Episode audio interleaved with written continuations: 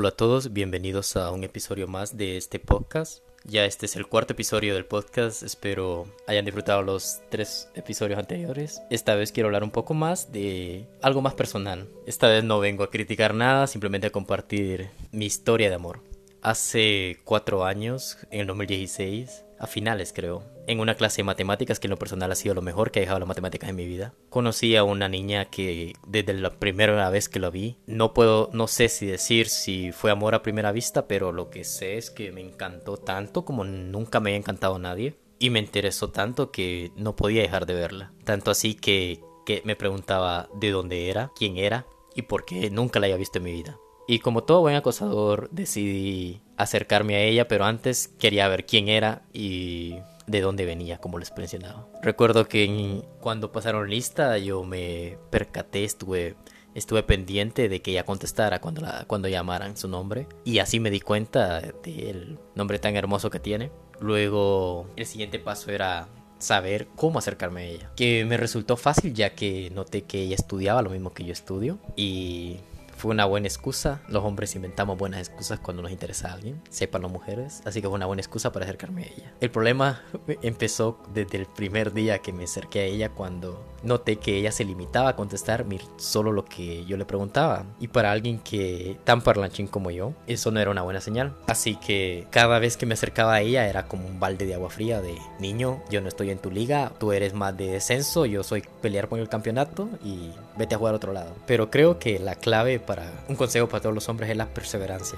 Por muy hermosa que miremos a alguien y muy inalcanzable, aunque sea como me dice mi papá, con el intento te vas a satisfacer de saber que no, no vas a pasar el resto de tu vida pensando, ¿y si fuera ella el amor de tu vida? Bajo esa filosofía, cada vez que tenía la oportunidad, cada vez que agradecía el destino por tenerla de compañera en alguna clase, cada vez que yo sabía que yo no ocupaba ayuda, pero yo me ofrecía a dársela, entonces cada vez que tenía la oportunidad me acercaba a ella. Siempre decepcionándome cada vez, porque sentía que ella siempre se limitaba a contestar, como les digo, solo las preguntas que yo le hacía. Y hasta ese momento no sabía que era parte de su personalidad. Y cada vez que el que me quería acercar era como, Axel, por favor, no, recupera tu dignidad, recupera tu dignidad y márchate. Y como todo buen niño, cuando le gusta mucho una niña, disfrutaba tanto verla en los pasillos de la universidad y siempre decía, fuck, que tiene esta niña que me encanta tanto. Sabía que una niña con sus cualidades, un metro setenta y uno, ojos hermosos que me hipnotizaba, me siguen hipnotizando, un rostro que, como le digo yo a ella, que, que si Dalí, Van Gogh, Miguel Ángel o cualquier escultor y esos y esos más súper famosos lo hubieran conocido, se hubieran enamorado de ella y en ese entonces tuviéramos un cuadro de mi novia, una escultura de mi novia famosa. Y saben que es el amor de tu vida cuando están hablando como yo hablo en este momento. Cuando todo lo que te gusta tiene la cara de esa persona.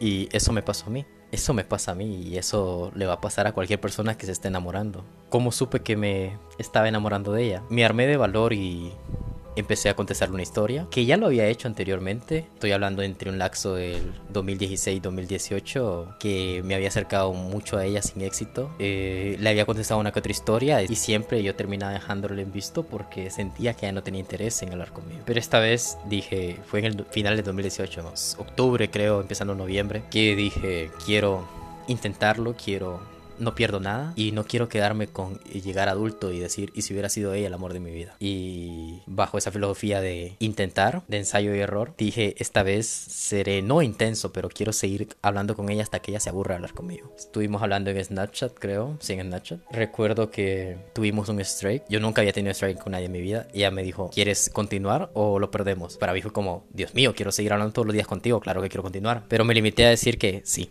Y empezamos a hablar todos los días y yo empezaba a preguntarme, ¿qué tal si yo le, le llevo a gustar a ella? ¿O qué tal le gusto? Tanto que pasábamos noches enteras hablando toda la madrugada y yo nunca me había pasado y era como, ¿qué está pasando aquí? O sea, la niña que tanto me gustaba, que consideraba mi crush, que me intimidaba tanto para hablar con ella, ahora está desvelándose conmigo, hablando por teléfono y compartiendo ideas. Siempre las llamadas eran un, 80% hablando yo y 20% hablando ella y escuchándome. Y pensé, Axel, si alguien está decidido a escucharte toda la noche, tus cosas que solo a ti te importan, puede ser que le intereses tanto como a, como a ti te interesa. Así que me arriesgué cada vez a decirle más. Recuerdo que la primera vez que le dije que me gustaba, ella me preguntó que si estaba seguro lo que estaba diciendo y que si no había escuchado mal. Yo dije, es ahora o nunca. A lo Elvis Presley, it's now or never. Y le dije que sí, que escuchó bien. Desde ese momento fue como romper el hielo con ella y decirle, me gustas, me encantas y todos estos años, estos dos años que fuimos compañeros, que me intenté acercar a ti, nunca fui amable por, por querer ser amable, sino por querer saber más de ti. Cada vez que te contestaba una historia de, de algo que me podía interesar, en realidad lo que me interesaba era pues, conocerte. Y partiendo de ahí empezamos a conocernos más y más y más. Sin darme cuenta como quedarme dormido, me desperté un día y dije, ya no podías sacarla de mi cabeza. Tanto así que empezaba a pensar en ella y a escribir en la nota de mi celular, hacer escritos. Escritos que yo me desconocía, no sabía que tenía capacidad para poder escribir tan bien y que pensaba que nunca se los iba a enseñar. Así que me acercaba más a ella, hablábamos todos los días y sabía que estaba enamorado de ella. No pasaba un momento del día que no, que no dejaba de pensar en ella y no ha pasado un momento del día que no, no dejo de pensar en ella. Fue ya, recuerdo que cuando me di cuenta ya que ya no podía ser más imbécil sin darme cuenta, ya fue el primero de enero, para amanecer primero de enero, que pasamos desde las 12 de la medianoche hasta las 5 de la mañana creo, hablando por teléfono dije, Axel, si una persona está dispuesta a empezar el año escuchándote hablar es lo más seguro que le interesa sí o sí. Con eso me motivó a, a, querer intentar poder tener una relación con ella. Que era como una ruleta rusa porque si,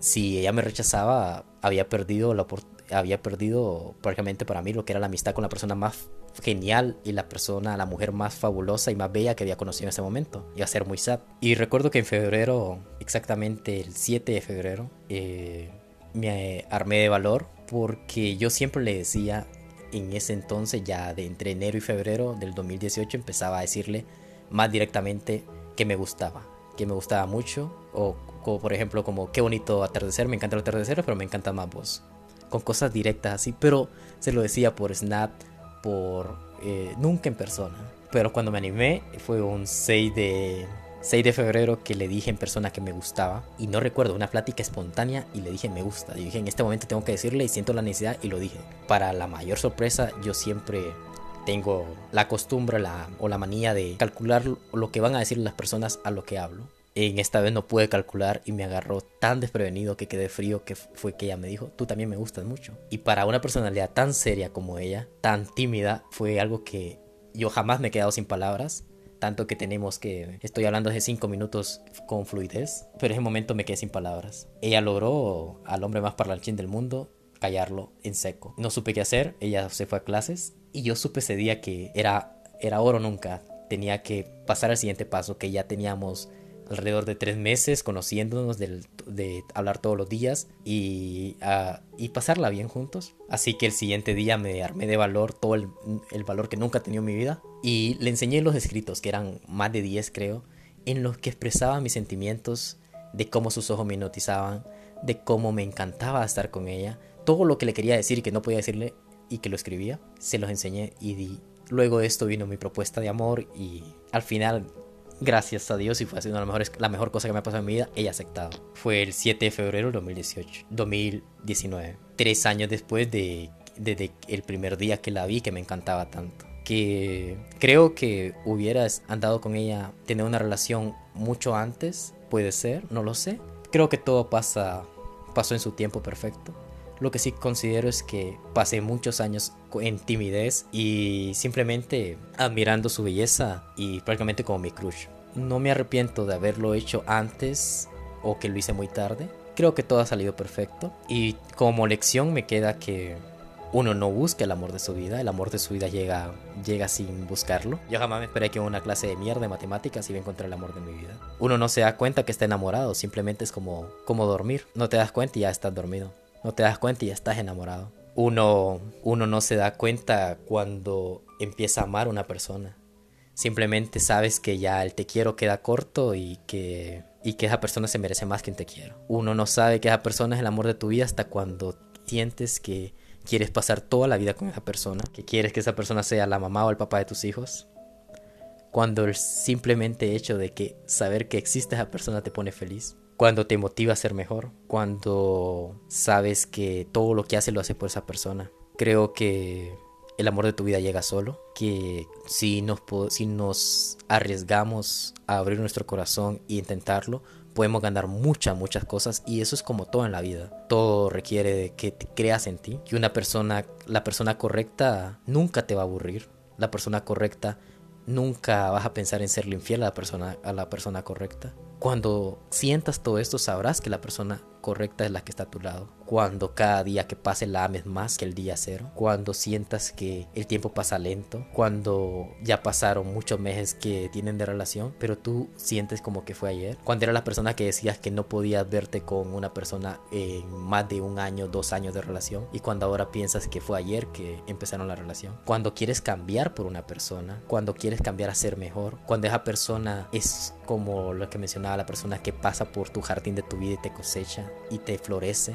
y te saca lo mejor de ti. Es ahí cuando sabes que tienes el amor de tu vida enfrente. Cuando alguien te da paz, y no solo paz eh, en la relación, sino cuando alguien te da paz mental.